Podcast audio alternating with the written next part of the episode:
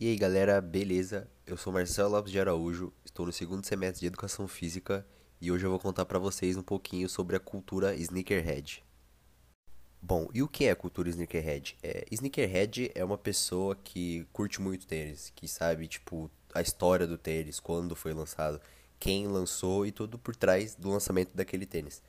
É, e para inserir vocês um pouco nessa, nessa cultura, eu vou contar para vocês os três tênis mais caros da história. Bom, é, os preços desse, desse podcast serão baseados no site StockX, que é o, o site mais confiável de compra e venda de sneakers no mundo. Bom, no nosso top 3, em terceiro lugar, a gente tem o Nike Air Mag 2016. É um tênis, acho que todo mundo conhece, pois é um tênis com muito conhecido no, no filme De Volta para o Futuro 2, como o tênis que amarra sozinho.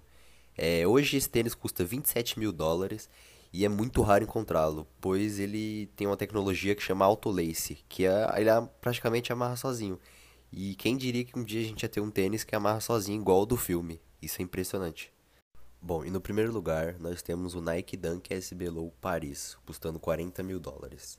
É, uma curiosidade sobre esse tênis é que ele foi desenhado por um artista francês numa tapeçaria única, e essa tapeçaria foi recortada em vários pedaços e cada pedaço foi colado num par de tênis, tornando cada, cada, cada par de tênis único. E isso ajudou o valor, o valor do tênis subir muito e também se, se torná-lo muito disputado na cultura sneakerhead.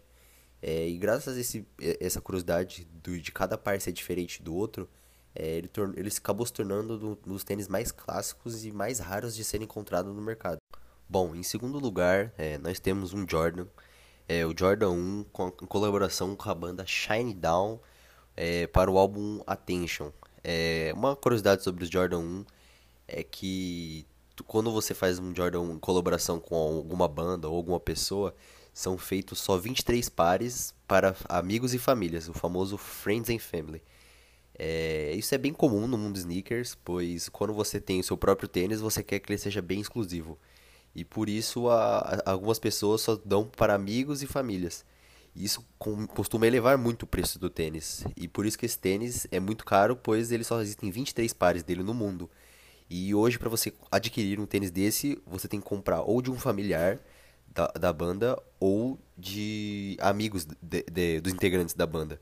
E por isso ele custa 33 mil dólares. Bom, é isso. Espero que vocês tenham gostado de aprender um pouco sobre a cultura sneakerhead.